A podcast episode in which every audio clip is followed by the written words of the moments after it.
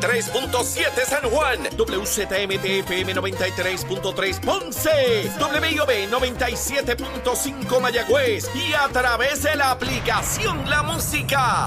Z93, la verdadera y única emisora de la salsa. Gracias por estar aquí en el Día Nacional de la Salsa. Nación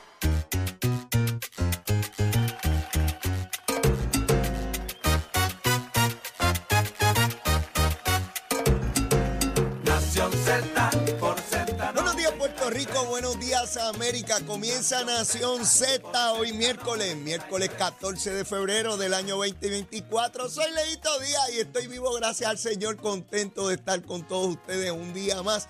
Mire, en este que se ha convertido en el programa mañanero, sin lugar a dudas, Nación Z. Y estamos a través de Telemundo y de Z93, la emisora nacional de la salsa, la aplicación La Música, en nuestra página de Facebook de Nación Z, también en la página de Facebook de Telemundo PR. Mire, usted puede escribir sus gusanguitas ahí, expresarse. No es solamente lo que diga Leito, usted tiene también derecho a su opinión, libertad de expresión. Y usted se expresa, escribe. Mire, me puede enviar como siempre besitos en el cutis. Y a propósito, besitos en el cutis para todos y todas tempranito en la mañana. Hoy es el día del amor, del amor. Mire qué chulería, día del amor. Qué bueno es el día de San Valentín. Espero que pasen un día espectacular, lleno de mucho cariño, de mucho amor para sus vecinos, amigos, familiares, compañeros, compañeras, para usted mismo. Hay que tener amor propio, por supuesto, pasarla bien en el día de hoy. Mire, compré un chocolatito, alguna gusanguita, ¿verdad? Como corresponde. Ahorita a las 7 le voy a enviar uno- unos besitos en particular a, a- a- al amorcito mío, a su almita, pero eso a las 7, más tardecito, más tardecito voy con eso. Mire, este es el único programa 360. ¿Qué rayo es eso? Que vamos por radio, por televisión y por cuanta plataforma digital hay. Oiga bien, no hay ningún otro programa en Puerto Rico 360. Vamos por radio, por televisión y por nuestras plataformas digitales de Telemundo PR y Nación Z. Así que contentito de estar con todos ustedes tempranito en la mañana. Mire, las comunicaciones que he recibido dentro y fuera del archipiélago puertorriqueño son inmensas. Gracias por la sintonía, gracias por todas esas palabras de aliento, de estímulo, que recibo con mucho cariño y con mucho respeto. Como siempre les digo, sé que tengo una enorme responsabilidad al tener acceso a eh, medios de comunicación masiva como es Telemundo, el principal canal de televisión de Puerto Rico, Z93, con toda nuestra audiencia. Así es que eh, estar en los hogares de ustedes es un privilegio inmenso. Aquí está el monito. El monito hizo presentación pública ayer y acordamos él y yo, ¿verdad, monito? Acordamos ayer que a las 7 de la mañana él va a hacer sus intervenciones y su análisis político. ¿Qué mejor que un monito nos explique el proceso político en Puerto Rico y, los monitos nuestros de la política puertorriqueña, de todos los partidos, ¿sabe? Hay algunos que son hasta monitos independientes. Pues el monito nos va a explicar, obviamente ustedes no lo van a entender y yo no jamás, ¿verdad? Le faltaría respeto a ustedes. Pero para entender a un mono hace falta otro mono. Así es que yo seré la persona que les voy a interpretar las cositas que él tiene que decirle. Está, lo más contento, está bien tranquilito. Ya desayunó, como espero que todos ustedes hayan o estén listos, prestos y deseosos de así hacerlo, de tomar el desayuno. Hoy vamos a tener a las seis y media al representante Denis Pérez, Denis Márquez, perdón, amigo mío de mucho tiempo y que nos va a acompañar en la mañana de hoy tempranito. Denis se levanta al amanecer y está temprano luchando y trabajando duro como representante del Partido Independentista Puertorriqueño. A las siete y media vamos a tener con nosotros al licenciado Pablo José Hernández Rivera, candidato a comisionado residente por el Partido Popular. Como les dije, eh, quiero hacer un esfuerzo por tener representación en todos los programas de personas de distintos partidos políticos que ustedes tengan la oportunidad de, de dialogar, de, de- el diálogo que, que podamos producir aquí, que sea de beneficio para usted conocer a los candidatos de todos los partidos políticos, por lo menos ese es el esfuerzo que queremos hacer, y que ustedes pues compartan con todos ellos. Es un ambiente de respeto, relajado, de humor, eso es lo que procuro. Vuelvo y repito, yo no estoy aquí para traer un invitado o para faltarle respeto o para hacer alarde de que yo soy inteligente y el invitado es bruto. No, eso no es lo, al contrario. Quiero que el invitado se sienta en, eh, familiar aquí. Esté eh, como en un ambiente con, con sus amigos, eh, en, en el hogar de ellos, a través de Telemundo y Z93. Vamos de inmediato a dar el número de teléfono de la oficina de la Procuraduría de la Mujer. Este es el número de emergencia, por favor. Es el 787-722-2977. 722-2977. El número de narcóticos anónimos para aquellas personas que ¿verdad? tienen esta terrible enfermedad dependientes de drogas ilegales. El número es 787-763-5919. 763-5919. Debo, debo decirles que de camino de mi casa para acá, yo vivo en el área de Caimito, eh, en el área sur de la ciudad.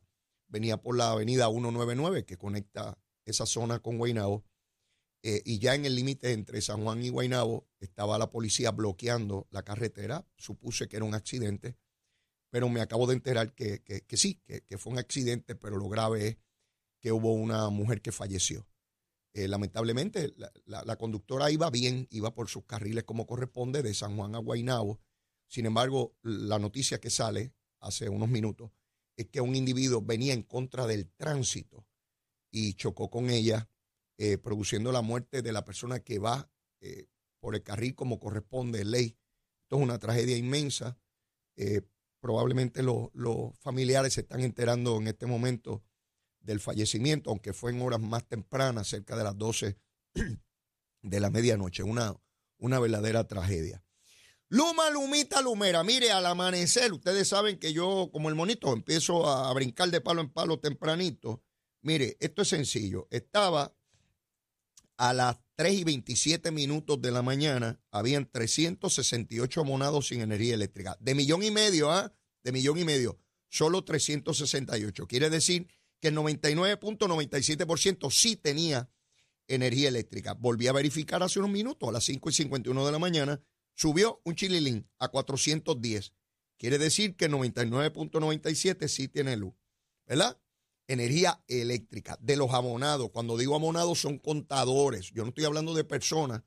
En una casa hay un contador, pero ahí puede vivir una, dos, tres, cinco, seis personas. Yo no sé. Así que estamos hablando de contadores. Son casi millón y medio.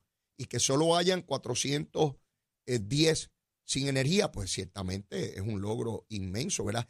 siempre va a haber fallas en el sistema aquí y en cualquier parte del mundo. Hay roturas, son máquinas las que producen la energía y son cables, se caen, se, deterioran, eh, el vegetativo, como le llaman, los árboles, las ramas. Así que ahí estamos.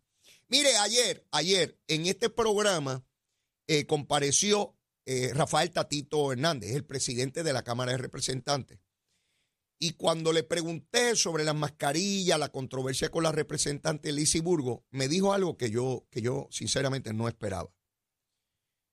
Y que es un escándalo, ¿verdad? Que un presidente de un cuerpo legislativo acuse a la rama judicial de lo que Tatito los acusó ayer y se reiteró durante el día.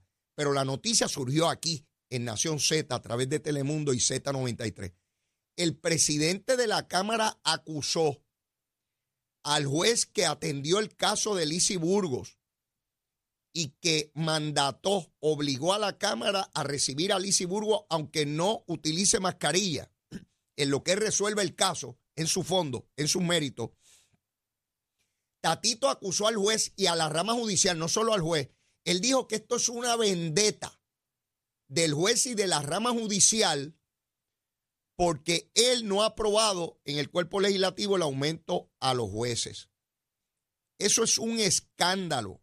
Eso es un choque constitucional. Que un presidente de un cuerpo legislativo haga un planteamiento como ese de la rama eh, eh, judicial. Ayer, cuando él concluyó su participación en el programa, yo planteé que aquí habían distintos sectores que tenían que expresarse de un lado del ámbito político debía expresarse Jesús Manuel, el representante Jesús Manuel, que es presidente del Partido Popular y precandidato a la gobernación. El senador Zaragoza era imperativo que también se expresara sobre eso. Estamos hablando de que un líder prominente, y nada más y nada menos que el presidente de la Cámara, acusa a la rama judicial de corrupción, porque eso de lo que lo está acusando es corrupción está diciendo que toman determinaciones a nivel personal por dinero, por chavito, por chavito, en contra de otra rama de gobierno. Esto lacera lanza una, una duda inmensa sobre la integridad de la rama judicial y eso es insostenible que ocurra. Y también señale que la rama judicial debía expresarse. En efecto, así ocurrió. En horas de la tarde, la juez presidenta del Tribunal Supremo, honorable Maite Oronos Rodríguez, emitió la siguiente declaración que les quiero leer. La jueza presidenta del Tribunal Supremo de Puerto Rico, Maite Oronos, autoriza la siguiente expresión. Durante las pasadas semanas, el presidente de la Cámara ha expresado públicamente su desacuerdo con algunas decisiones judiciales. Ello es legítimo en una sociedad democrática. Sin embargo, cuestionar decisiones descontextualizadas de los trámites y hechos procesales o a base de imputaciones de represalia no abonan al fortalecimiento de las instituciones de justicia. Continúa, por el contrario, desacreditar a jueces y juezas de cualquier foro judicial por la inconformidad que le genera una decisión contraria a sus pretensiones, como las expresiones formuladas hoy, no solo es desafortunado, sino que genera una honda preocupación, sobre todo por el cargo público que ocupa quien las emite y como mínimo motiva un llamado a la cautela para evitar menoscabar la confianza en la judicatura. Nuestros jueces y juezas buscan resolver casos y controversias a la luz del derecho y de la prueba que se les presenta garantizando la igualdad ante el sistema de justicia de toda persona que acude ante el tribunal para vindicar sus derechos. Como líder de la Cámara de Representantes, exhorto al presidente a que impulse medidas para garantizar la estabilidad y seguridad de la judicatura puertorriqueña y que tome en consideración su rol fundamental de la independencia judicial en nuestro sistema democrático de gobierno. Esas fueron las expresiones de la juez presidenta del Tribunal Supremo de Puerto Rico. Son expresiones mesuradas, cautelosas, a tono con la envergadura del cargo que ella ocupa. Ella habla a nombre de una rama de gobierno, una rama de gobierno sumamente delicada, porque la judicatura no tiene policías ni ejército, tiene alguaciles, pero no tiene ejército. No es un cuerpo que se pueda defender públicamente, no está en la arena política. Así que hay que ser muy cuidadoso cuando uno atiende o reclama o hace señalamientos, no a un juez, que podría uno estar en acuerdo o en desacuerdo. Es una imputación sobre corrupción en la rama judicial, lo que hizo el presidente del Senado sentado ahí en esa silla, sentado ahí. Esto es peligroso. Aquí hay algo que no se ha querido discutir. No entiendo por qué. Porque hay unidades investigativas. Aquí los medios tienen unidades investigativas. Yo tengo unidades averiguativas. Porque el que investiga averigua y el que averigua es un averiguado. Y yo soy un averiguado. A los investigadores le dicen investigadores porque ese es el eufemismo, es la manera bonita de llamarle al que investiga. Mire, los investigadores, después de todo, como dicen en mi barrio, allá en Capetiño y Río Piedra, son unos presentados, unos averiguados. Las grandes cosas que se han descubierto en el mundo, porque hubo un averiguado que las, descubrió. Así de sencillo es. Claro, le llamamos científicos, son averiguados con mucho conocimiento, inteligentes, no como yo que soy brutito, pero, pero los que son inteligentes. Yo no sé por qué no se averigua qué hay detrás del aumento de los legisladores. Vuelvo, insisto, ayer lo señalé y vuelvo a reiterarlo hoy. Aquí hay gente detrás de Tatito. Tatito dijo que no hay los votos para aumentarle el salario de los jueces, pero que si se considera el salario de los legisladores, habrían los votos. Pues no hay que ser un marciano para entender eso. Lo que está diciendo Tatito es que hay unos legisladores mordidos allí que dicen, ¿cómo es? Chavos para los jueces. Y nosotros los políticos, que estamos todos los días, nos dicen corruptos todos los días, y nos quitaron los dietas, el carro, las millas y toda la cosa, y los celulares, y tenemos que estar ahora raspándonos nuestra propia yuca, cada uno de nosotros. ¿Cómo es posible esto? Pues si ellos quieren aumento, tiene que estar en nosotros también, Tatito. Si no, no hay voto. Y Tatito decidió inmolarse. ¿Inmolarse por qué? Porque él decidió dar esa batalla, porque como él no vuelve a la legislatura, él dice, a mí no me pueden atacar, tranquilo muchachos, que yo voy a pelear por ustedes. ¿Quiénes son? Por nombre y apellido, ¿ah? No me hagan comunitaria la responsabilidad. Ustedes saben que yo detesto eso. Que me digan, ah, todo el mundo es responsable. No, todo el mundo es responsable, no. Allí hay legisladores en la Cámara, porque el Senado aprobó esto ya, que están dispuestos a votar en favor del aumento de los jueces, punto y se acabó sin otra consideración. Pero hay otros que yo quiero saber de qué partido son. Por nombre y apellido. Levante la mano derecha y jure. Y diga quién rayos son. los que están a favor o en contra. ¿Por qué los medios vayan allí con una cámara o con el bolígrafo de periodista y vaya uno por, por orden alfabético? Fulano de tal, ¿usted está a favor de lo, del aumento de los jueces? Solo, sí o no, para estar en récord. Para estar en récord. ¿Por qué no bajan la medida al floor? Al hemiciclo. Recuerden que yo dejé un, letrero allí en las gradas.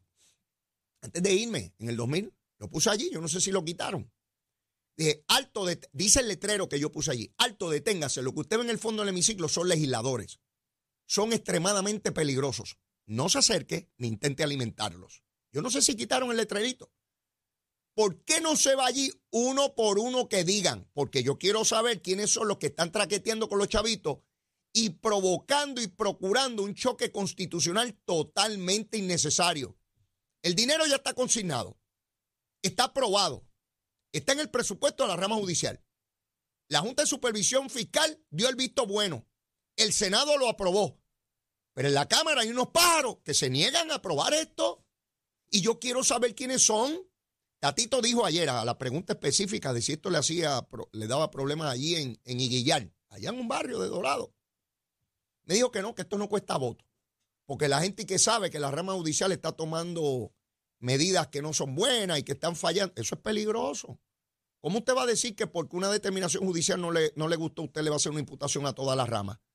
Y yo le planteé a Tatito el problema que usted tiene con esa, ese análisis, eh, eh, presidente, es sencillo.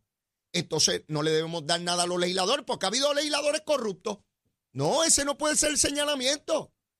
No puede ser que la excepción, ya sea por negligencia o por intención, cometió un error o cometió un delito, pues que pague toda la institución. Es un disparate. Sí, sí, es un disparate del presidente de, de la Cámara, pero lo dijo. Lo dijo ahí sentado. Y yo no iba a caerle a pelea a ir, porque como les dije, los invitados es para que se expresen como corresponde, como ya mismo el amigo Denis Márquez va a estar con nosotros del Partido Independentista y le preguntaré a él sobre este particular. Pero es increíble. ¿Quiénes son los legisladores que se niegan a dar el voto al aumento de los jueces y quieren el chantaje? El chantaje. Quieren el chantaje de que se le apruebe los chavitos para los que vuelvan, porque mire, no necesariamente todos los que voten van a recibir eh, el dinero, porque si pierden en las elecciones o en la primaria, pues no regresan, ¿verdad?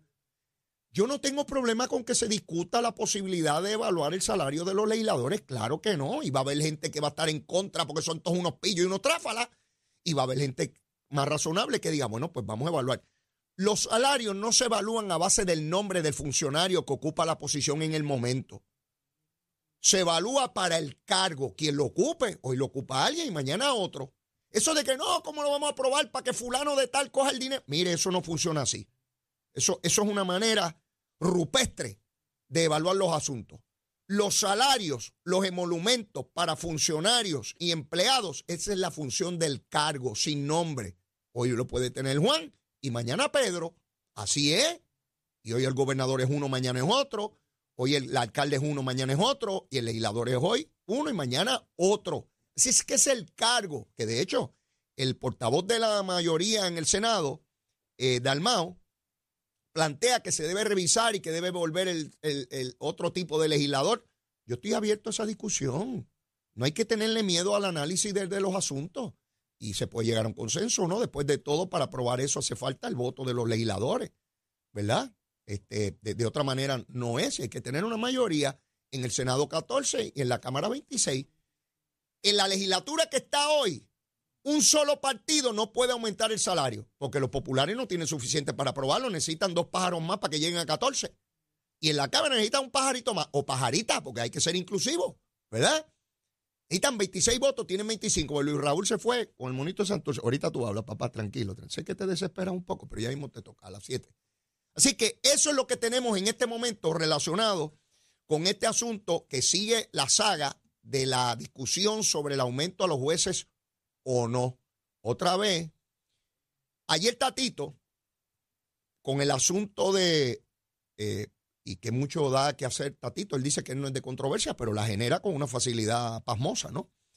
Eh, Burgo no quiere usar la mascarilla, a lo cual tiene perfecto derecho, no debe haber problema con eso. Tatito, para tratar de evadir, mire, yo no soy tontejo, por lo menos creo que no lo soy. Me pueden coger, pero da trabajo, no es fácil. Lo cierto es que Tatito, para tratar de circunvalar la determinación judicial que obligaba a recibir a Lizy Burgos, planteó que ahora va a recesarle la Cámara, que no hay trabajo en la Cámara. Rabioso. ¿Qué implicaciones puede tener esto? Bueno, pues hay legisladores que plantean, como Che Pérez, que él no puede recesar así a los sucusumucos, que necesita el consentimiento del Senado. Que eso no es así de que yo soy presidente omnímodo aquí, que con poderes plenipotenciarios. No puede ser. Pone en juego la aprobación de medidas, como es el reintegro este, eh, el incentivo reintegrable. Yo no sé por qué rayos le ponen un nombre que uno no puede ni pronunciar. El incentivo ese que se supone que se pague ahora con este ejercicio planillero, pues pone en precario legislación importante que necesita el pueblo de Puerto Rico en una pelea por la, por, la mascarilla. Yo no entiendo, de verdad que no entiendo por qué Tatito se mete en ese revolú. De hecho, a Alicia Bulbo le ha venido, bueno, esa es la Rosa Park de aquí, de los derechos civiles. Rosa Parks se sentó al frente de la guagua porque los negros tenían que ir atrás y ella se sentó al frente. Pues ahora resulta que ella es la Rosa Parks de Puerto Rico, que defiende los derechos individuales de usar una mascarilla, porque ella desobediencia civil en la Cámara y ella no se va a prestar para eso.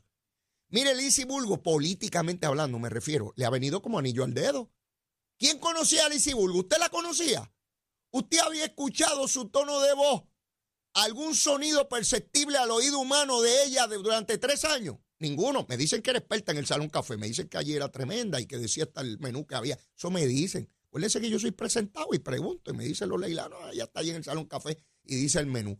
Fuera de eso, eh, contrario a, la senadora Joan Rodríguez Bebe, que, que es muy vocal y, y, y, y, de hecho, a mi juicio, la principal portavoz y líder del Partido Dignidad no es Javier Jiménez ni ese Vázquez, es Joan Rodríguez Bebe. Es una mujer muy articulada, brillante. Uno puede estar en favor o en contra de sus posiciones, pero ciertamente muy articulada.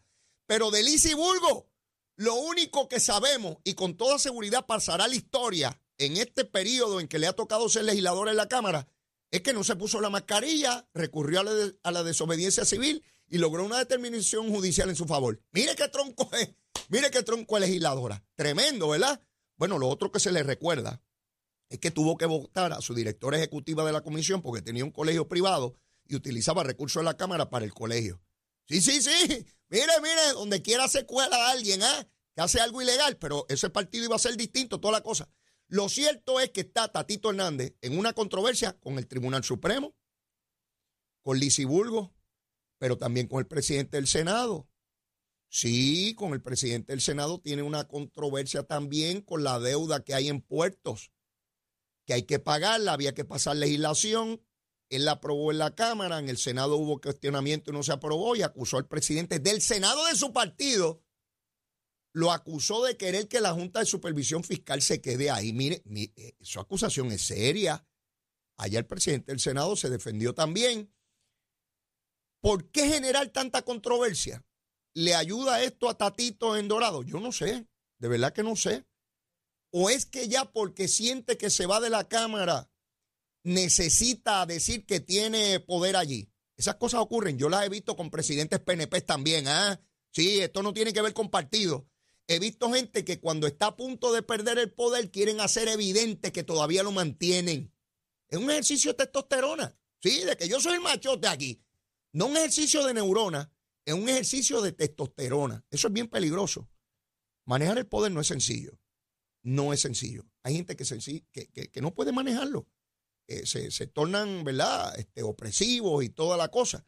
Yo recuerdo cuando colgaron a Larry Selhammer en una, en una actuación que era meramente un ejercicio de, fuerza, de poder, no era nada más. Eh, y ahí está, ahí está la controversia. Mire, Elmer Román eh, publicó un artículo de cuánto él ha luchado por la estadidad y por las cosas. Mire, un individuo que nombró secretario de Estado Wanda Vázquez. Wanda Vázquez pierde la primaria domingo y él sale huyendo como una guinea, chopla, chopla, monte abajo, y se fue para los Estados Unidos, renunció. Y ese es el líder de la estadidad que va a luchar y todas las cosas. Mire, no me venga con eso. Esto es un militar de escritorio en el Pentágono. En el Pentágono no se tiran tiros. Lo que son escritorios allí, burócratas, militares, pero burócratas. Así que no se den coger de tontejo.